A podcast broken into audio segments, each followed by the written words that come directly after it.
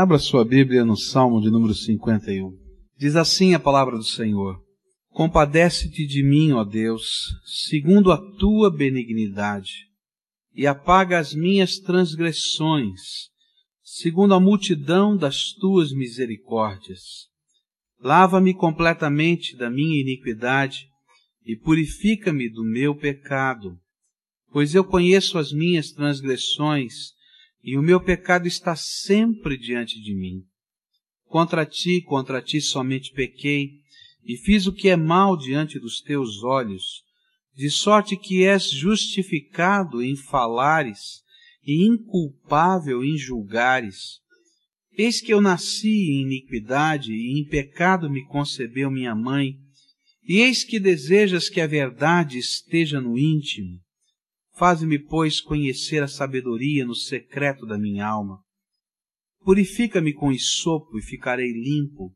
Lava-me e ficarei mais alvo do que a neve. Faze-me ouvir júbilo e alegria, para que se regozijem os ossos que esmagaste. Esconde o teu rosto dos meus pecados e apaga todas as minhas iniquidades. Cria em mim, ó Deus, um coração puro e renova em mim um espírito estável.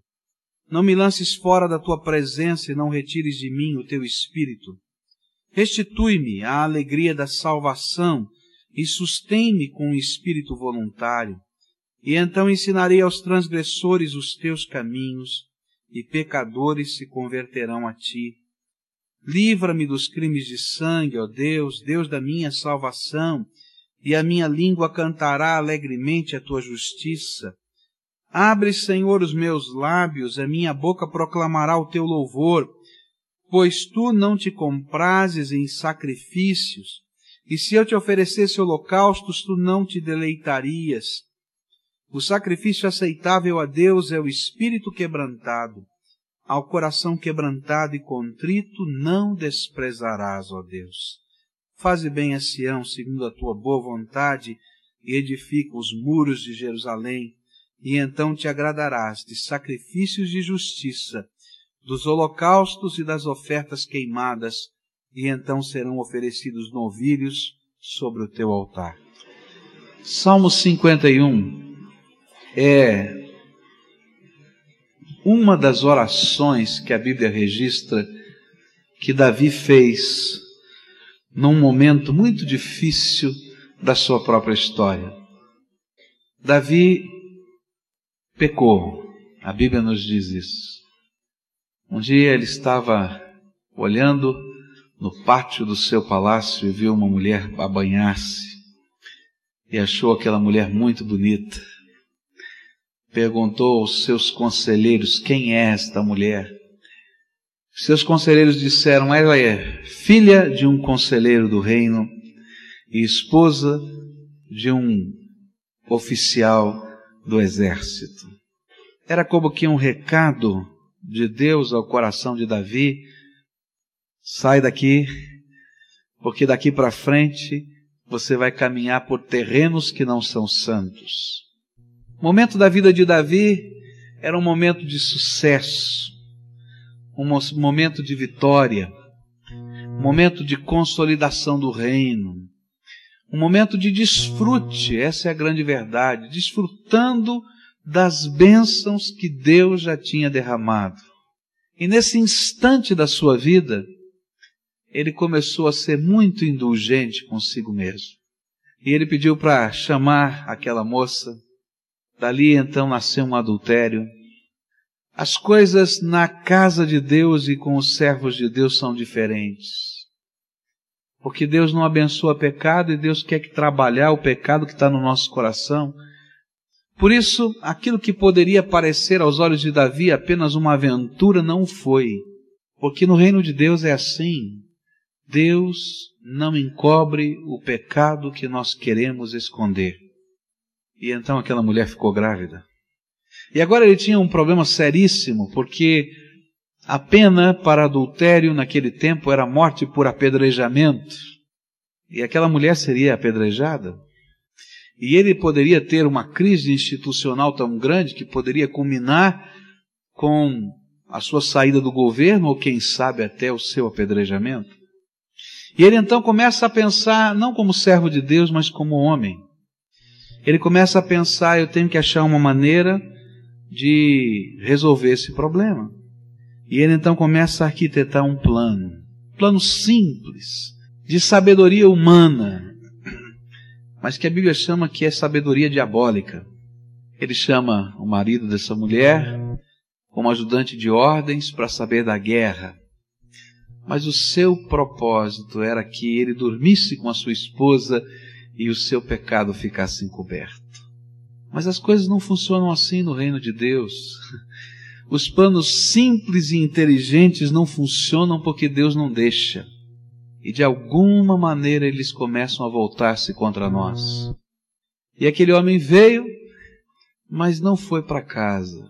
Dormiu no quartel. Havia um certo senso de lealdade estranho, esquisito. Como ele poderia estar em casa se deleitando com sua esposa enquanto os seus soldados estavam morrendo na guerra. Ele queria voltar ao front. Não é normal isso, é divino. Deus estava nesse negócio. Depois de tantas tentativas, ele então continua na sua sabedoria humana, terrena, mas Tiago diz diabólica. E ele arquiteta um segundo plano, o plano B, faz lá uma cartinha para o general e diz: coloque-o na frente mais aguerrida de batalha e na hora em que ele mais precisar, saia, porque eu quero que esse homem morra. E ele morre. Que coisa tremenda, esse homem morre lá no front. E na hora que Davi está imaginando, agora resolvi o meu problema, acabou. Tem uma viúva aqui, daqui a pouco eu caso com ela, tá tudo bem, tá tudo jóia. Ele está no palácio um dia e entra um profeta, profeta Natan, porque Deus estava nesse negócio. Natan conta uma historinha muito interessante, bonitinha, que diz de um homem impiedoso, que não olha para as ovelhinhas com carinho, mas que toma uma delas e a sacrifica sendo aquela única ovelha do seu empregado. Davi, como pastor de ovelhas, fica irado e diz: Esse homem não tem compaixão. Esse homem é digno de morte. E Natan olha bem forte, bem firme nos olhos de Davi e diz: Davi, você é este homem. O salmo foi escrito depois desta confrontação. E ele nos ajuda a entender algumas atitudes que Deus quer que haja dentro do nosso coração para que nós possamos alcançar perdão e restauração de Deus. Porque se estas atitudes não existirem dentro de nós, nós vamos continuar maquiando a nossa vida com uma sabedoria terrena e diabólica que não vai produzir bênção nem fruto algum, porque Deus quer alguma coisa diferente e santa na nossa vida. Quais são essas atitudes? A primeira atitude é a atitude de confissão do nosso pecado. Ela vai aparecer nos versículos 3 até o verso 5, onde a Bíblia diz: Pois eu conheço as minhas transgressões e o meu pecado está diante de mim. E contra ti, contra ti somente pequei e fiz o que é mal diante dos teus olhos, de sorte que é justificado em falares e inculpável em julgares. Eis que eu nasci em iniquidade e em pecado me concebeu a minha mãe. Por que a atitude de confissão é necessária? Porque nós temos a tendência dessa sabedoria humana e diabólica de sermos tremendamente complacentes com os nossos pecados pessoais e terrivelmente severos para com os pecados dos outros. Não é verdade? A gente tem uma língua fiada para falar mal de quem pecou e quem caiu. A gente tem uns olhos grandes para perceber todos os defeitos de todo mundo mas a gente tem olhos quase que fechados para enxergar o nosso pecado, a dor que ele provoca, as desgraças que ele gera, e a gente sempre tem uma desculpa de racionalização do porquê, do como, do que jeito de todas estas coisas. Mas toda vez que nós somos confrontados pelo Espírito Santo, o que Deus quer é que a gente tire a máscara e que essa máscara caia diante de nós, mas não somente diante de nós, diante das pessoas que estão ao nosso redor, a quem estamos impingindo sofrimento. Por quê? Porque aos olhos de Deus essa máscara nunca existiu, ele sempre viu que estava dentro de você com casca e tudo. Foi justamente isso que estava acontecendo no coração de Davi. E de repente, naquele momento de confrontação, na frente de toda a corte, gente, Entenda isso que está acontecendo.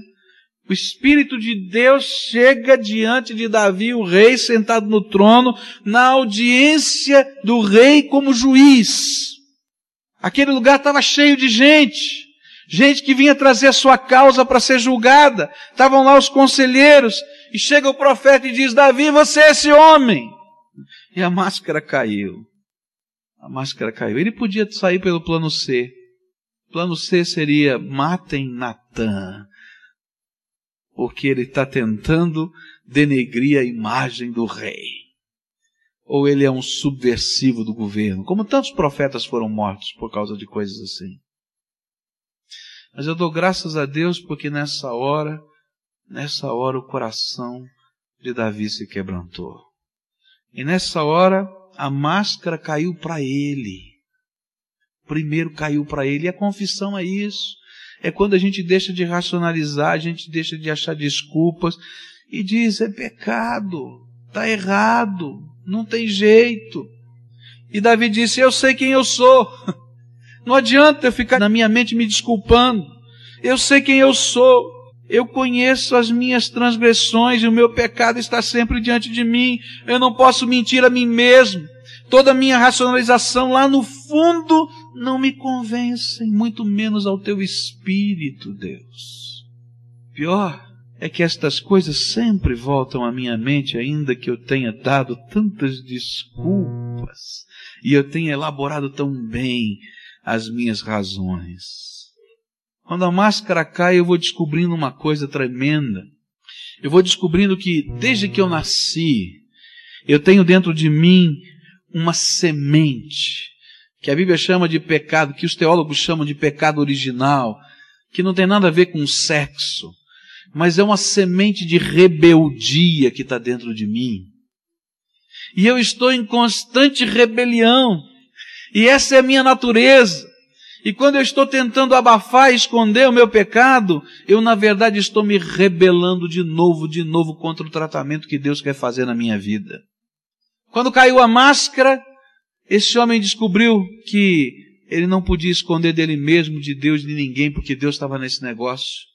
Mas ele descobriu também que o pecado dele não estava fazendo mal só para ele, e nem para as pessoas que estavam ao redor dele, porque ele sabia o mal que ele estava fazendo, mas que ofendia o coração, a mente, o amor e a intenção do seu Deus.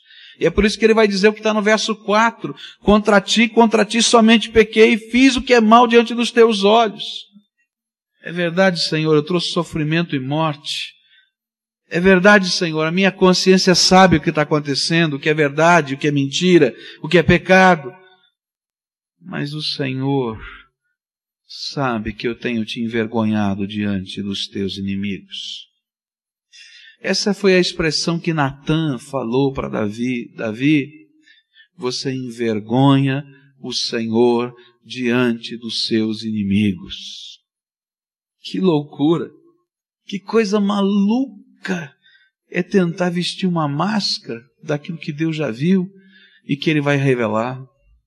E aí então, nesta hora da confissão, ele reconhece uma coisa tremenda difícil de reconhecer, porque nós somos tão complacentes conosco mesmo.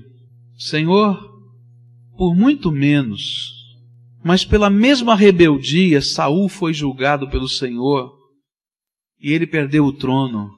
E eu sou rei por causa disso. Senhor, eu descobri que eu sou digno, merecedor do teu juízo. Não há como o perdão de Deus se derramar sobre a nossa vida.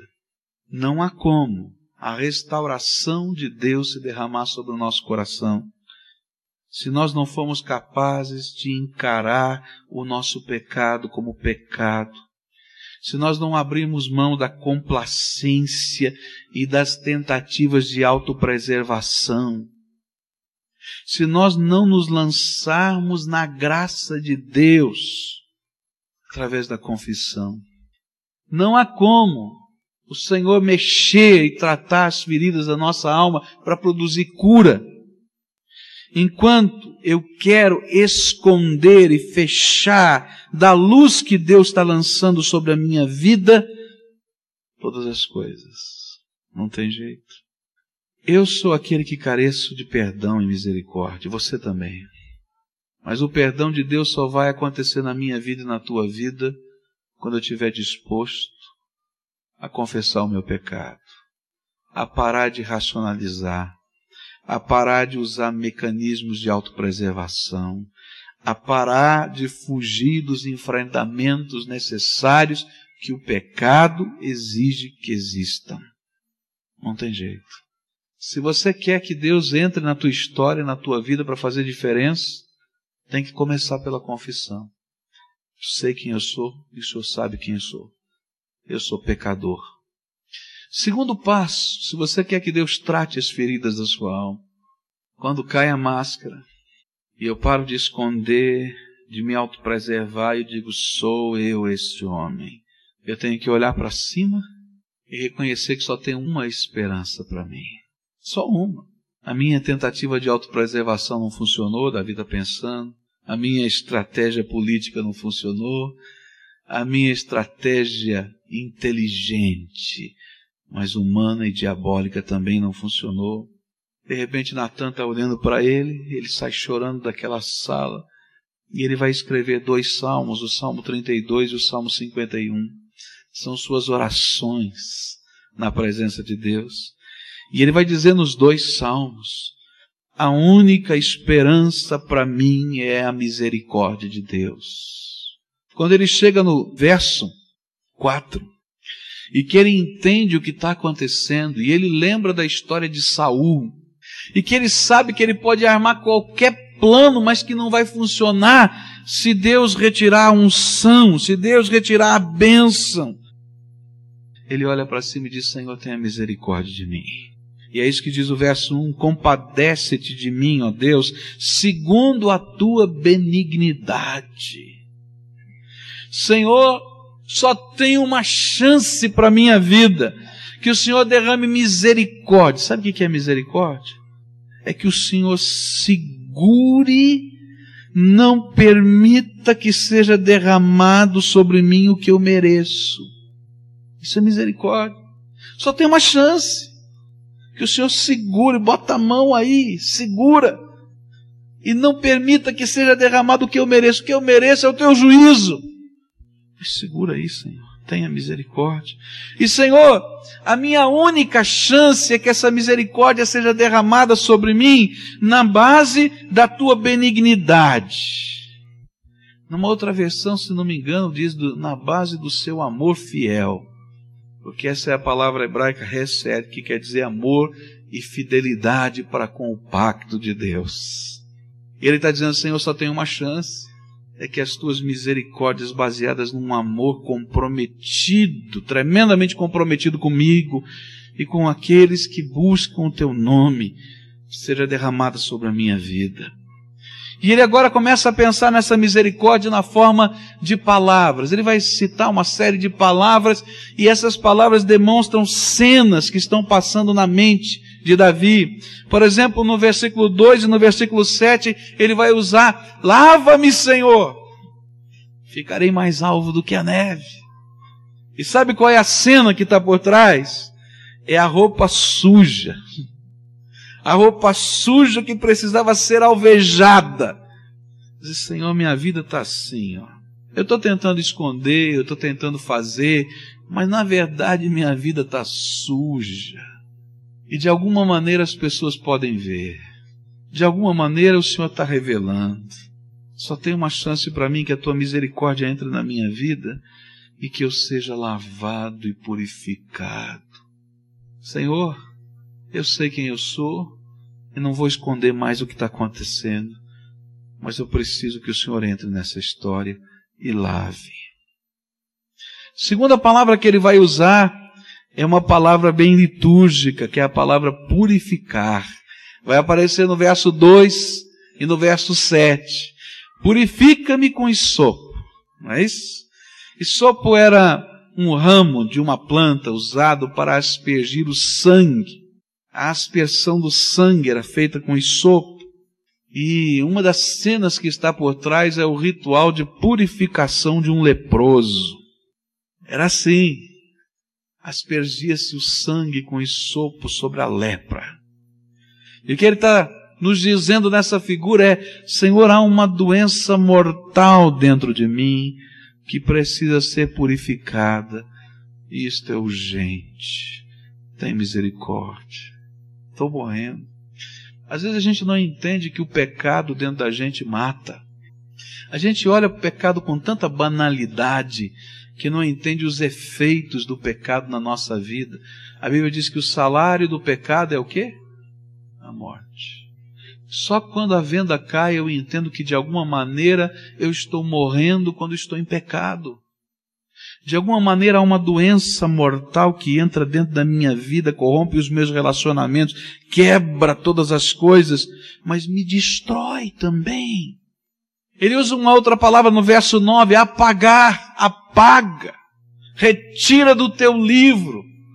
Está escrito aí no teu livro a verdade, sou isso tudo mas eu preciso da tua misericórdia, entra com a tua misericórdia na minha vida, na base desse amor fiel, Senhor, só o Senhor pode apagar o que está escrito nesse livro.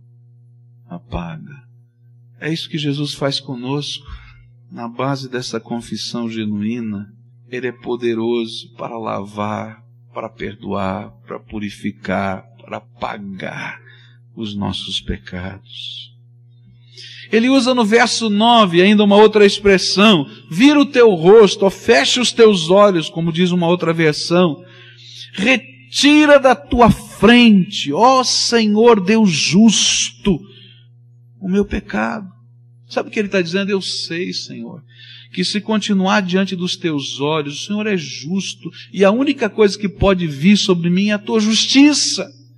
Então, Senhor, quando o Senhor usar de misericórdia, afasta o teu olhar, vira para o outro lado. Se o Senhor continuar olhando para aquilo que está errado, eu estou é perdido, porque o Senhor é santo. No verso 11 ele vai mexer no ponto mais sensível. Gente, a experiência de Davi com Saul foi uma coisa tremenda. Esse homem conhecia a história de Saul como ninguém. E ele sabia que estava lá porque Saul perdeu a bênção de Deus pela dureza e rebeldia do seu coração. Mas no verso 11, então, ele usa duas expressões fortíssimas. Não me expulses da tua presença e nem retires o teu Espírito Santo. O que ele está dizendo é: Deus, não me faças um segundo Saul que perdeu a unção do Senhor. Eu não sei se você consegue entender o que isso significa. Se você nasceu de novo em Cristo Jesus, se você é um servo do Senhor, Deus derramou uma unção sobre a tua vida. Há uma bênção de Deus sobre você. Há um revestir de graça do Senhor sobre você. Há alguma coisa da proteção de Deus. Sabe por que, que as coisas estavam dando certo na tua vida? É porque Deus abençoa. Sabe por quê? Parece que você é um sucesso. Davi está lá conquistando e fazendo. É porque a bênção do Senhor está lá. E de repente ele descobriu que se Deus tirar essa bênção, acabou com a vida dele. Agora você já percebeu como Davi, como você e como eu vivemos tantas vezes sem imaginar que tantas coisas que estão sobre nós são fruto dessa misericordiosa bênção de Deus que nos acompanha. E naquela hora parece que os olhos se abriram e diz: Não me faz um segundo Saul, e nem retire de mim o teu espírito, nem a tua bênção. Ele usa uma outra expressão no verso 8: ouvir júbilo e alegria. Ele está dizendo: Senhor, me restaura na sociedade, porque agora o que eu escuto é só escândalo, e pesa, e dói, e é vergonha. O primeiro passo é confissão. Tira a máscara. Para de se autoproteger, de mentir, de enrolar. Assuma quem você é diante de Deus e de quem for necessário fazer isso. Depois, clama por misericórdia. Porque a misericórdia de Deus não é só apagar um borracha, mas é um poder de amor que se derrama sobre nós na restauração da nossa vida. Misericórdia é graça de Deus que vai lá trabalhar a restauração. Eu paro de confiar nos meus jeitos humanos e diabólicos para confiar num jeito tremendo, tremendo de Deus de restauração e poder. Eu deixo de confiar na minha mão, que eu acho que é forte, para confiar na potente mão de Deus. A Bíblia diz: humilhai-vos debaixo da potente mão de Deus, e Ele, a seu tempo, vos exaltará. Isso aqui que Davi estava vivendo. E agora? Como é que vai ser? Eu só posso contar com a tua misericórdia. Terceira coisa que a Bíblia me ensina: se eu quero que as minhas feridas da alma sejam tratadas, eu preciso viver um arrependimento transparente. Verso 6. Eis que desejas que a verdade esteja no íntimo. Faze-me, pois, conhecer a sabedoria no secreto da minha alma. Para que esse tipo de misericórdia venha sobre nós, Deus exige um arrependimento transparente. Existe um escritor americano com o nome Joseph Quinnan, e ele teve uma experiência muito difícil de família. Seu pai foi alcoólatra, e ele já agora adulto, bem-sucedido, ele escreve essa história. Ele recebe um convite do seu pai para ir à sua casa, para conversar com ele. Seu pai disse que tinha um assunto muito sério para conversar. E ele então vai visitar o pai. O pai está morando sozinho, porque o problema do alcoolismo, ele tinha quebrado a família, a família tinha se separado, a esposa estava num lugar, os filhos espalhados pelo país inteiro, e assim vai. E ele vai então fazer essa visita, e o pai diz o seguinte: Olha, eu estou frequentando os alcoólatras anônimos, e eu aprendi lá nos alcoólatras anônimos que a única maneira de eu sair dessa desgraça que é o alcoolismo é se eu enfrentar e olhar de frente que eu sou um alcoólatra. Por isso que eu mandei chamar você. E ele diz: Meu filho, se algum dia eu lhe fiz algum mal e lhe fiz sofrer, eu sinto muito. Estendeu a mão e apertou a mão do seu filho. E esse escritor, Joseph Quinnan, escrevendo sobre esse assunto, ele diz o seguinte: se algum dia, de alguma maneira, e ele faz um comentário interessante. Ele disse assim: Meu pai foi sempre um católico devoto. E todos os dias ele reunia a família, mesmo sendo um alcoólatra, e nos fazia rezar o terço todo. E gastávamos 40 minutos rezando o terço. E ele escreveu: Nunca funcionou, porque era só um ritual. Eu creio que papai descobriu algum novo ritual para seguir, que também não vai funcionar, porque ele não quer encarar, não quer enxergar a verdade que vai no seu coração. O que Deus está dizendo é: eu tenho que encarar a verdade. E arrependimento precisa ser transparente e verdadeiro. Porque o meu pecado machuca não só a mim e a Deus, mas as pessoas que estão à minha volta. E o mínimo, o mínimo é assumir o meu pecado para que possa haver algum tipo de restauração.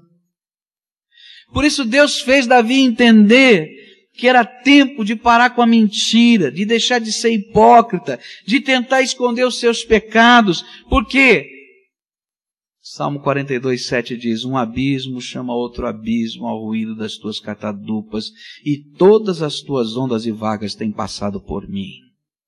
A gente só vai afundando. Arrependimento é mudança de atitude. Eu estou indo nessa direção, eu paro, faço meia volta e todo mundo vai ver que eu estou indo na direção contrária agora.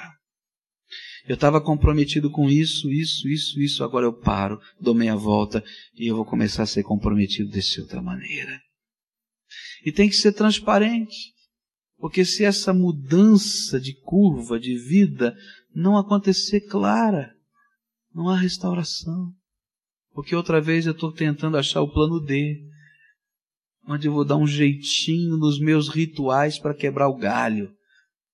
Deus é muito mais sábio do que você. Chega de afundar. É hora de enfrentar e de acertar. Quarta coisa, quarta atitude. Eu preciso de uma restauração transformadora.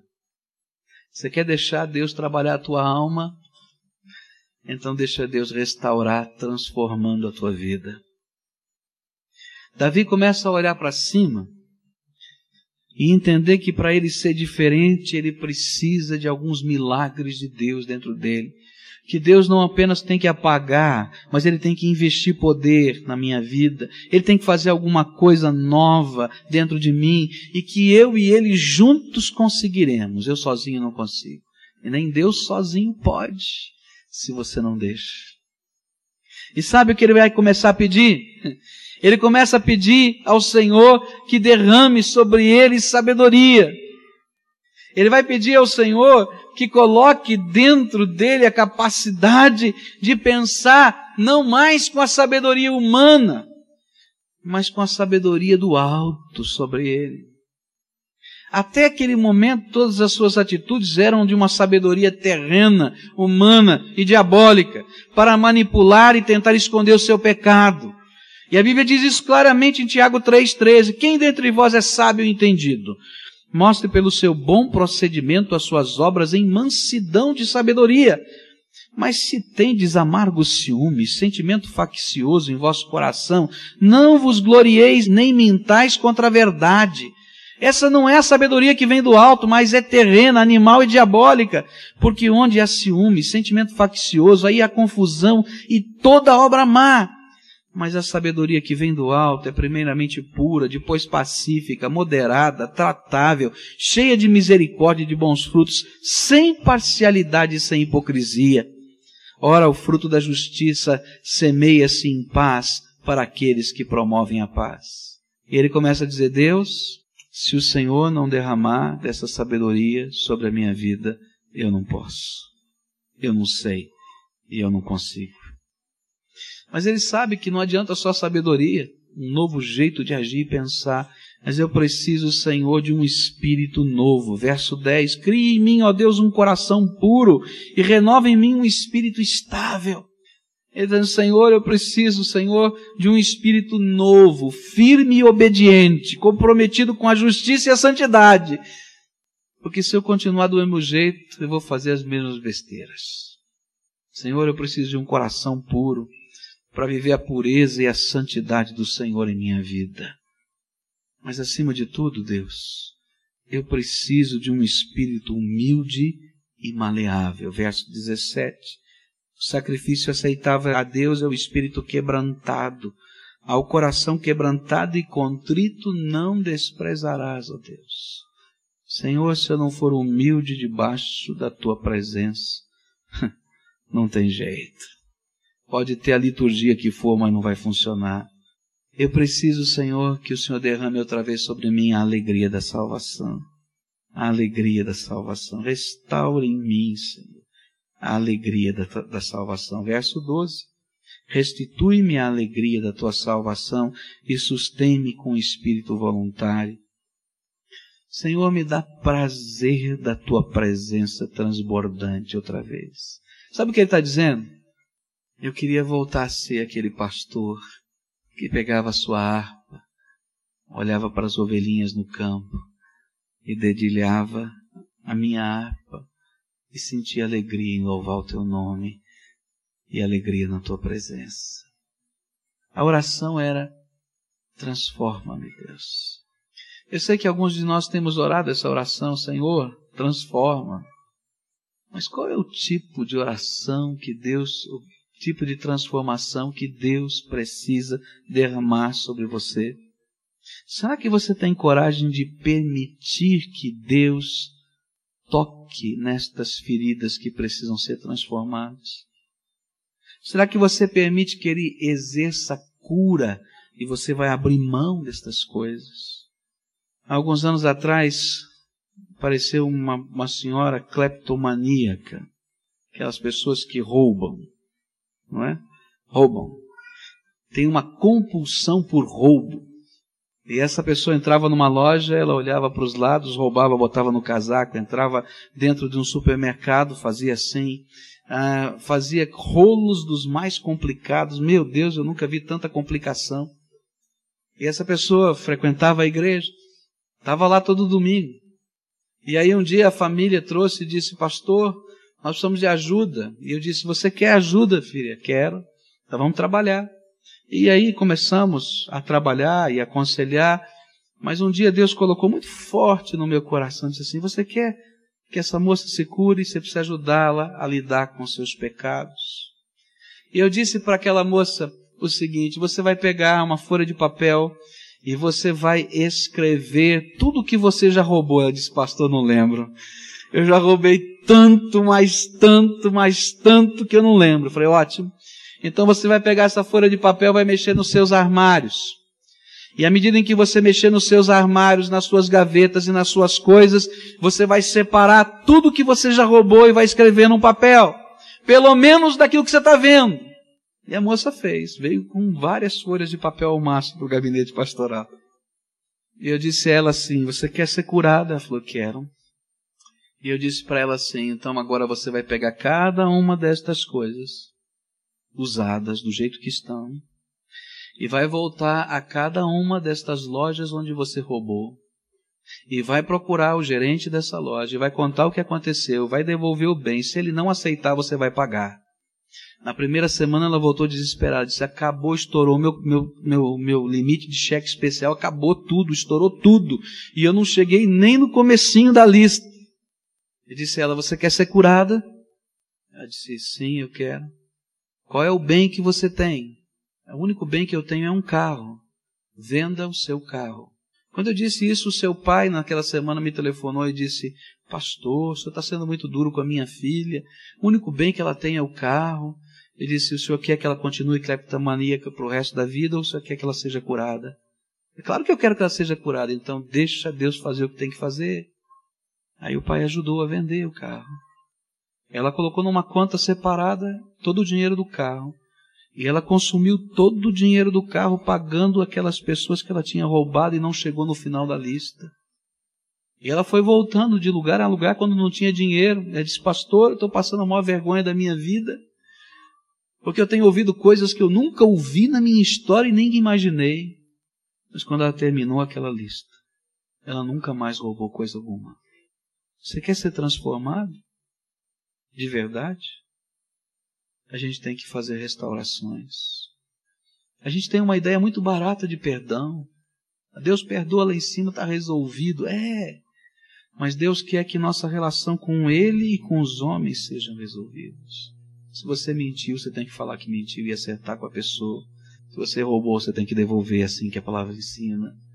Há coisas que a gente não consegue restaurar, que não está jeito. Se você matou alguém, como é que você vai restaurar a vida? E eu só posso contar com a misericórdia e graça de Deus. Mas aquilo que tiver ao meu alcance, eu tenho que dar passos de santidade. Por fim, termino com a sexta atitude. Quando Davi termina esse salmo, ele renova o seu pacto com Deus. Você quer que Deus trate as feridas da sua alma? Então você precisa passar por esse caminho. Mas caminhando por ele, você tem que renovar o seu compromisso, o seu pacto com Deus. E ele então faz algumas coisas muito bonitas. Ele vai dizer: Eu te servirei. não somente mais com a liturgia da religião, mas em humildade e obediência, em quebrantamento, em contrição. Meus queridos, o que Deus quer no pacto que você tem com Ele não é que você tenha a liturgia de vir a essa igreja. Que Deus quer que o teu coração seja humilde e obediente e ande com Ele. E o pacto é dizer, Senhor, estou me submetendo para andar do teu jeito. Ele vai dizer no verso 15: Eu te louvarei, não mais com a hipocrisia, porque ele também louvava antes mas era hipócrita. Mas com as palavras que o Senhor colocará na minha boca. Eu vou te louvar com uma nova canção, com um novo espírito, com uma nova visão. Que o Senhor vai colocar algo novo dentro de mim. Ele vai renovar o seu pacto dizendo: Anunciarei a tua justiça e ensinarei aos pecadores como eu a tua lei. Eu vou proclamar para esse mundo esperança e salvação, está no verso 13. Porque eu agora entendo que o que o Senhor está fazendo comigo é perdão e misericórdia. Hoje o Senhor me convoca, mas o Senhor também te convoca a invocar perdão. Mas eu quero lembrar para você que invocar perdão é, em primeiro lugar, reconhecer quem você é.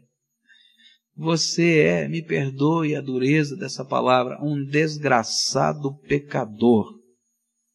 Eu também sou. Invocar perdão é clamar por misericórdia. Só a misericórdia de Deus pode lavar, limpar e purificar os seus pecados. Invocar perdão é arrepender-se de modo transparente. Chega de esconder e afundar. É tempo de mudança.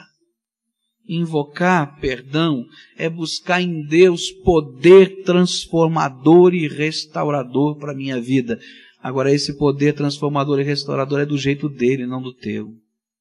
Invocar perdão é renovar votos com Deus e compromissos que é que Deus está ministrando na tua alma? Curva a tua fronte agora, eu quero orar com você. Mas o que é que Deus está ministrando dentro da tua alma? Alguns estão ouvindo essa mensagem pelo rádio. Deus está falando com você e falou. E está na hora de a gente conversar com Ele. Hoje Deus me mandou falar com você como Natan foi mandado para falar com Davi. Porque Deus já falou de outras maneiras na tua vida. Ele já usou as circunstâncias. Ele já usou outras pessoas, outras coisas. Ele já confrontou você, você estava tentando esconder, mas não dá, porque não tem jeito. Deus está nesse negócio de revelar os pecados. Você montou o plano A, o plano B, o plano C, o plano D de autodefesa e autopreservação, e Deus disse: não aprovo, não aprovo, não aprovo, não aprovo. Hoje o Senhor quer fazer alguma coisa nova na tua vida. Eu quero dizer para você, como pecador que um dia foi restaurado pela graça, que essa coisa nova é tremenda, é maravilhosa, mas a gente tem que ter coragem de andar nos passos de Deus. Se hoje o Espírito de Deus te convence, se hoje o Espírito de Deus testifica, se hoje o Espírito Santo de Deus está dizendo que tem alguma coisa nova a fazer na tua vida, eu quero convidar você a se colocar no altar de Deus. Porque eu quero orar junto com você. Se você está distante daqui, ouvindo isso pelo rádio, você vai se colocar na presença de Deus em oração, porque eu quero orar por você. Você vai dizer: Sou eu, Senhor. Há alguém a quem o Espírito Santo está falando, então agora se coloque na presença de Deus. E eu quero orar por estas pessoas e pedir que a misericórdia e a graça de Deus se revelem em você, na sua fraqueza, mas não somente como um toque de mágica, mas como uma renovação de compromisso, dizer, Senhor, vai ser do teu jeito e eu vou dar os passos de restauração e cura. E sei que Deus tem alguma coisa a fazer na tua vida, por isso é que Ele está testificando a tua alma, está confirmando essa palavra, está ardendo o teu coração. Sabe quando a palavra arde o coração, a gente se sente queimar aqui dentro? A gente deixa cair a máscara e deixa Deus fazer a obra na vida da gente. Só assim funciona. Vamos orar ao Senhor. Senhor Jesus, eis aqui o teu povo, aqueles que de alguma maneira o teu Espírito falou e falou profundamente, aqueles que estão respondendo à voz do teu Espírito, aqueles que estão dizendo: Senhor, tenha misericórdia de mim, compadece-te de mim, ó Deus. Aqueles, Senhor, que estão de toda a alma chorando o seu pecado, entendendo que pecado é pecado, não achando desculpas nem outros nomes, mas que querem ver a mão poderosa de Deus sobre as suas vidas, perdoando, lavando e restaurando. Senhor, algumas das situações que estão aqui sendo colocadas em oração, nessa atitude de confissão, Senhor Jesus, são coisas complicadas, difíceis, tem tantos envolvimentos, mas eu quero te pedir, vem, Senhor, com a tua graça restauradora. Lava, purifica, restaura, confirma, cela. Derrama da tua unção agora, Senhor, em nome de Jesus. Entra no meio das circunstâncias, tanto naquilo que é preciso deixar, quanto naquilo que precisa, Senhor, ser feito. Ó Senhor, entra agora em nome de Jesus e que os milagres tremendos, maravilhosos da tua graça se manifestem, Senhor. se manifestem. Que, Senhor, não precisemos ser aqueles que têm o coração duro, mas ao contrário, Senhor, que esteja dentro de nós um espírito manso, humilde, quebrantado e contrito, porque estes, a tua palavra nos diz, que o Senhor não despreza. Ó Senhor, abençoa, lava, purifica, santifica, restaura, restaura os envolvimentos, Senhor, e abençoa. Nós oramos e clamamos no nome de Jesus, porque o Senhor é a nossa única esperança. Amém, Senhor. Amém.